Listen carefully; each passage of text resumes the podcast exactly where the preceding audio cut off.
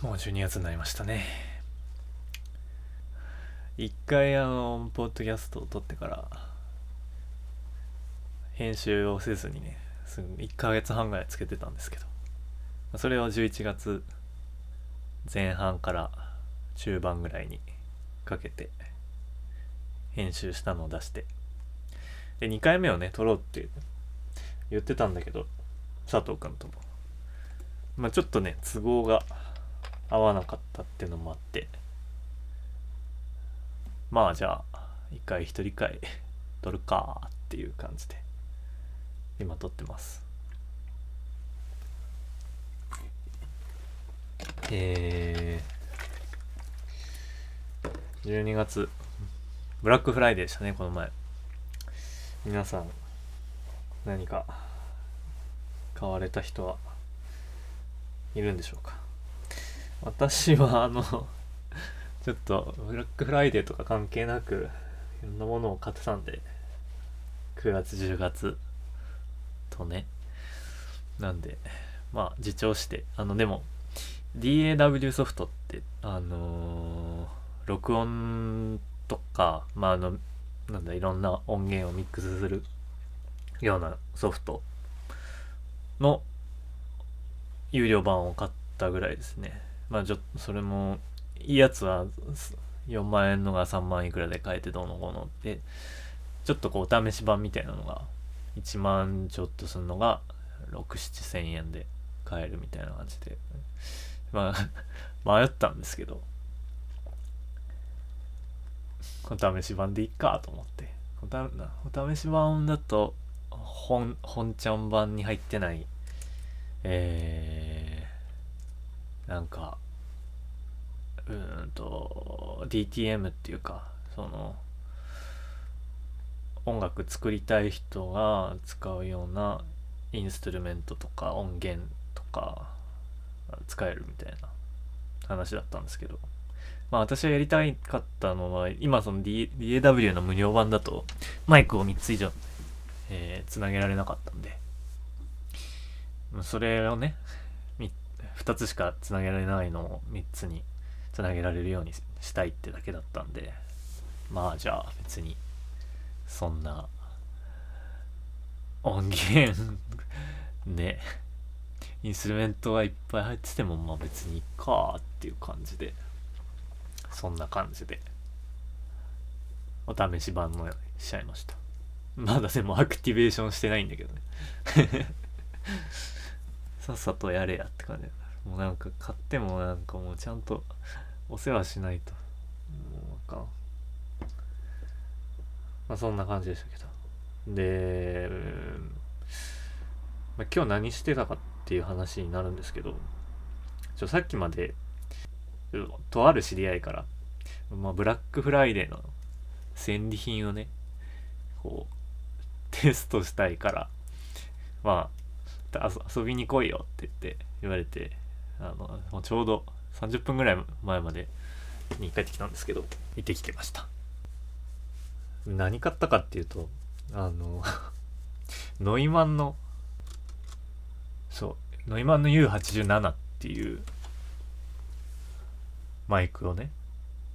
うん、ブラックフライデーなのかよくわかんないけどなんかまあ2つ2本買ったんでそれのねテストをしたいと。でピアノを弾弾いて撮りたいからそのなんかピアノ弾いて、えー、やってくれっていう話をされました。でまあ弾きに行ってきましたと。いやえノイマンのマイクってまあわかる人はわかるかもしれないんですけどまあ音楽業界の録音スタジオとかに行ったら、まあ、まず最初にこれが出てくるっていうようなすごいスタンダードなマイクで、まあ、プロ使うプロ用のスタンダードなマイクっていう感じなのかな。でも最近めちゃめちゃ値上がりしててそもそもその新品がもう値上がりして今定価だと1本30万ぐらいするのかな。いくらなんだろう。ノイマンネウネウマン。U87 サウンドハウスっていうサイトで38万円ですね。まあ大体40万弱ぐらいですかね。いや恐ろしいですね。その人とはヤフオクとメルカリで1本ずつ買ったとかでしたのかな。うん、うん、まあようやるわって感じで。でもまあでもヤフオクとメルカリってブラックフライデー関係ないやんっていう感じなんですけど。その人曰くブラックフライデーでみんな疲れてると。買うものが多すぎて。その戦いの場にね 現れないと。なんでそのヤフオクとかでもこう相場このぐらいやろなっていう値段よりに届かないぐらいで結構訪れたりするの。みたいな話があって。ブラックフライデーこそヤフオクだったりメルカリのような場所を狙い目なんだみたいなことを力説されていました。いやもうちょっとわけわかんないですレベルの高い 世界なんで怖いなって思ってたんですけど。まあでそれは置いといて。ノイマンってでもほんとすごいマイクで。いやーすごいわと思って。あの弾いてちょっと弾いて録音したものをなんか聞いてでまた設定ちょっとあの変えたりして何回か繰り返してあと YouTube のあのライブ配信するとどんな音で聞こえるかなみたいな。まああの限定公開っていうか非公開でライブ配信してでそれの音聞いてみたりとかまあいろいろ遊んでたんですけど。いやめちゃくちゃすごい。やっぱノイマンってもうなんだ100年ぐらい前からあんのかな？いやももうちょっとそんなにはないのかな。まあでもすごい古いメーカーでまあ業界最大手って感じですよね。なんなんもうなんか携帯で言うアップルなのかな？ちょっと携帯で言うとあれか。違うな。なんだろう。なんか枯れた感じの。まあピアピアノで例えるとあれですよ。スタインウェイですよ。スタインウェイの U87 っていうマイクはいやもうほんとコンサートグランドとは言わないけどなんかフルコンじゃないコンサートグランドみたいなそんな感じなのかな？うん。まあそんなイメージのマイクですわ。何がすごいってもう解像度がすごいんだよね。もう音がなんかいいいいレンズで撮った写真みたいな感じでこう光がこう二重写しになってガビガビってなるようなとこがない。そういうとこは全くなくて。楽器から出てる音もうなんかそのまま捕まえにいってる感じがすごいすごいですね。やっぱノイマン以外のメーカーでもまあいいとされてるマイクはあるけど。うーん。なんかどっかこう輪郭だけ捉えてて中身がないなんかちょっとよく見えないみたいなマイクが結構多いかなっていう気がしてるんですけど。なんか個人的にはね。例えば個人的にアーカーゲーのマイクとかは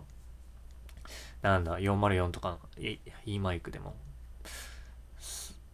そんないいかっていうなんかちょっとその音をどっかでこう歪ませちゃってる部分があるみたいな感じはするんですけど。まあなんかこう輪郭だけわかるって感じなのかな。まあちょっと、うん、うまく言えないんですけど。専門的な説明はできないので、まあ、ノイマンほんとすごい。まああのショーノートになんか比較動画とか YouTube にいっぱい転がってるんでそうなんか見繕って載せときます。なんかノイマンってすごいマイクなんやなっていうのを感じてみてください。まあいやでも本当ねもうこう自分のねヘボさがすごいこう浮き彫りになって俺はいらねえなって 今思っちゃったけど。これが必要になるぐらい上手になれたらな上手に弾けたらなとは思うけど。なんかこうヘボさももうなんか全てが白日のもとにさらされるようなそんなマイクですね。ほんとプロ用って感じで、いいものをよく悪いものを悪く映す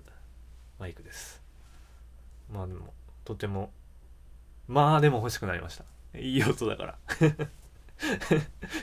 いらないけどいらないけど欲しい。必要ないけど欲しい。いやでもほんとすごいマークなんだなって思いました。はいもう初めて実物見て。圧がねもうすごい。結構でかいんだよねなんか。40, 40センチぐらいあってもうそれが2本バーンってペペアになってんのをピアノに向けると結構もういるなっていう感じだよね。でけえ。マイクを取り付けるマイクホルダー。サスペンション。っていうのがあるんですけどもうそれだけで3万とか4万とかしますからね。まあなんかそれをつけないとマイクスタンドのこう振動が直にマイクに伝わっちゃってそうするとまあもちろん音に影響がねするんでそれを防ぐためにこうなんかなんていうか空中でこう紐で吊るすような形マイクを取り付けてあげる機械が器具があるんですけど。もうノイマンって名前が付くだけで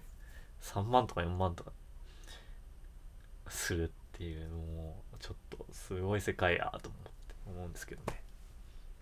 まあこんな感じでこう揺らすとやっぱ音にね。まあ今わざとやりましたけどあんまりちょっとマイクに良くないけど、まあ、こんな感じになるんでそれをね防ぐ。器具があるんですわ。4万とか。怖い。まあそんな感じ。まあそんな遊びをしてたんですけど、まあ、ちょっと長く喋りすぎたなこの話。今日はそう何喋りたかったかっていうと、まあ、映画のね最近、まあ、いくつか見た中で音響にフォーカスが当たってるというか、まあ、音響がすごく大きな、えー、役割を担っている映画。いくまあ立て続けに何本かまあ、偶然重なったっていうのもあるんですけど見たんで。それをまあどんな映画かっていうのを話しつつこんなところが面白かったぜっていうのを語れたら語るって感じなんですけど。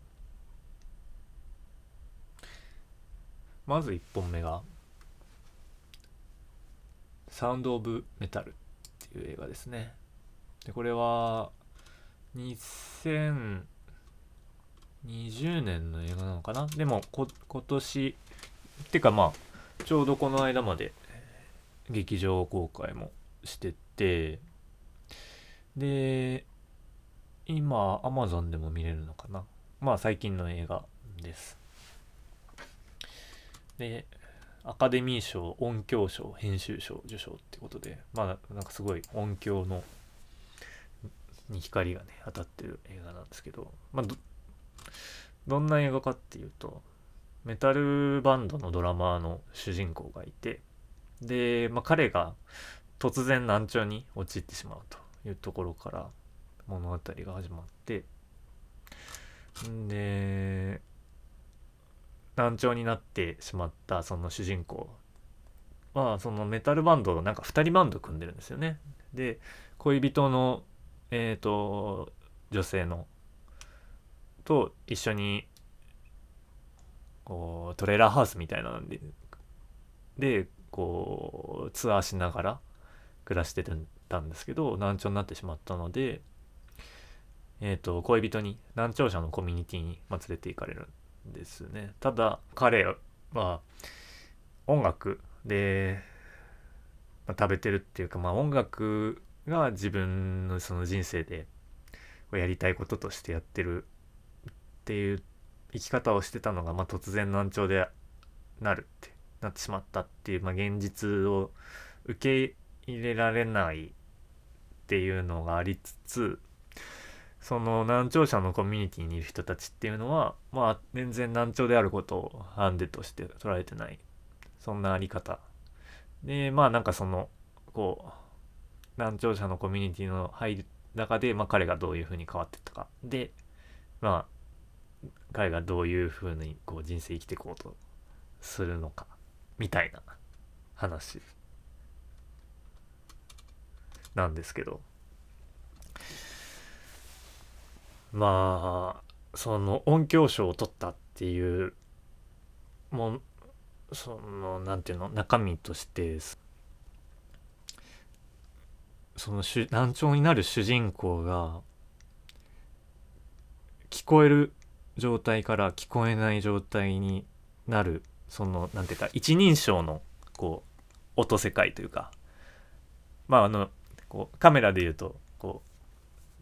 あの、ポイントオブビューとかっていうのかな。そのこう人が見ている、えー、こう視点でカメラを置いてでも人がの視界の画角にカメラを置いてでそのなんかある登場人物が見てる世界その世界っていうか見てる光景がこれだよっていう風にあの提示することがあると思うんですけどなんかそれと全く同じようにその難聴に聞こえてた時に聞こえる音。音が聞こえる主人公が聞こ聞こえてる世界聞こえてる音からえっ、ー、と難聴になってななんか聞こえづらくなったっていう風になってでどんどん難聴が進んでってっていうその時に過程で、まあ、どういう音が聞こえてるかっていうその一人称の視点の音をすごくこう彼がみみ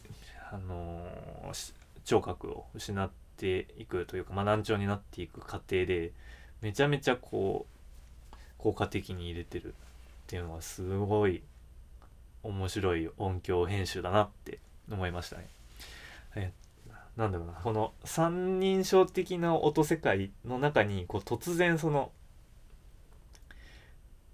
主人公の一人称的な音世界がこう挟まれることでこうより難聴になったなんていうかこう落差みたいなのがこう際立つ。でその恐ろしさをやっぱ想像してしまう。それは一つにはその映画館で見たっていうこともあるんですけどその映画館で最初爆音のメタルバンドのシーンの演奏シーンから始まってもうめっちゃうるさいんですよ。でそこから彼がなんかそのそのバンドの演奏の途中でなんかあれ音聞こえなくなるぞっていうのがこうなるそういう風になるんですよね。そのそういう音世界音なんていうか一人称の聞こえ方を映画の音響で表現してるっていうもう自分は音楽をやるしまあまあもうなんか毎日 Spotify で毎日音楽聴いてて音が聞こえないっていうことのなんかリアリティがすごいこう切実に迫ってきたんですよね。なんかそれはすごいなんかすごい恐怖。めちゃくちゃ怖かった。これはそのもちろん恋人とやり取りすることはできないとかなんだろう周りがなんか電話かかってきた時に恋人と何話してるかとか分かんないとかそういうこうなんだろうなまあ聞こえることによるえー、お腹鳴った。聞こえることによるあの、なんだろうな社会的なこうハンディキャップ。なんかそういうものの難しさっていうのも描かれてはいるんだけれどもやっぱりこう彼が、まあ、ミュージシャンだっていうことによってこうより強められるんだけどでも聞こえなくなることそのもそれ自体の恐ろしさっていうのがこんなに音響で描かれる何て言うかこう有無を言わさない形で迫ってくるんだっていうのにもうまずやられてしまったそんな作品でしたね。でまあ話の筋としてはうんこれはネタバレにはなんないと思うけどその主人公っていうのはなんかもともと薬物依存かなんかだったのかな？でそれがまあメタルバンドの相方のであり恋人である女性と会ってまあなんかバタバタバンドを組んで一緒に生活するようになってその依存から抜け出すことができたっていうはなんか話がまあ途中で明らかになるんですけどそのなんだろうそういうなんかこう依存するあり方みたいなのが一つなんかこう話の軸としてある話ですね。依存自分のなんていうかこう足足で立てないっていうとなんか なんていうかこうふわっとした表現なんですけど何かこう向かってないといけない依存してないといけないとか、まあ、何かに頼らないその心理的に精神的にというかにこうこれがあるあるから大丈夫なんだっていうものを持つことでしか自分を支えていけないっていうあり方に対してその難聴者のコミュニティの人たちっていうのはまあ自分一人 自分一人で荒れるっていうとあれだけどその今ある自分が持ってる手札の中でもうなんかそそのままで入れるっていう存在としてまあ描かれていてなんだろう。そういう対比がある中で依存症であり、えー、難聴に陥った、まあ、主人公が、まあ、どんな風にこう自分の中でこう生き方っていうかあり方のバランスをとっていくかっていうところがとてもまああのこの映画の焦点になってるんじゃないかなっていうふうに思います。いやすまあととにかくとてもいい映画。とてもいい映画だしうん。音響的なその語りの強さっていうのをすごいこう感じて随分感感激し感激というか感心した映画だしうん。でしかもまあ途中でその彼がなんだろう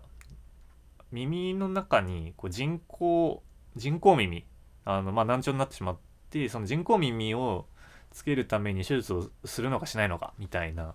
のをななんか手術するためにこうお金稼稼稼ぐぜみたいな、まあ、くだりが出てくるんですけど、まあ、そういうその聞く機会のてっていう意味で言うとその最近なんか自分があの興味を持っている、えー、聞こえくる過去っていう本があるんですけど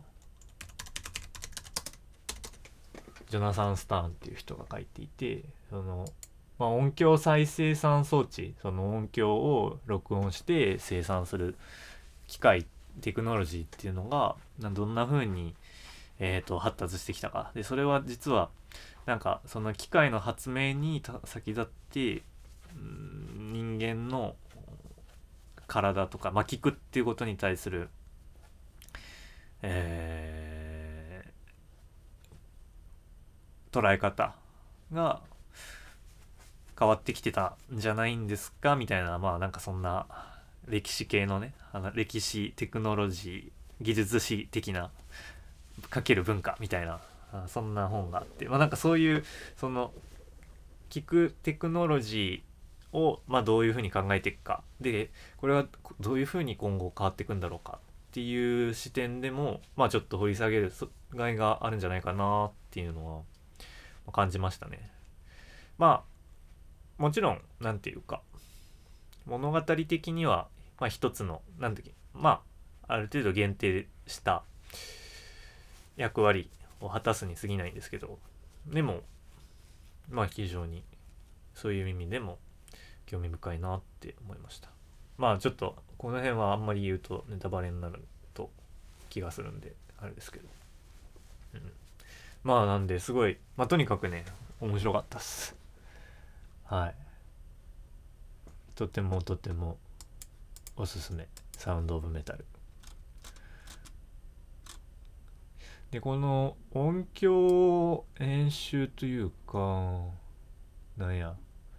まあ、サウンドデザインっていうふうに、えー、な記載されてるんですけどこうまあその主人公のね第一人称の聞こえる音と三人称の音を組み合わせたりとかその音を編集サウンドトラックサウンドトラックって言うとあれかあの映画音楽になっちゃうけどまあその映画で流れてる音響をこう作る人の責任を者のの、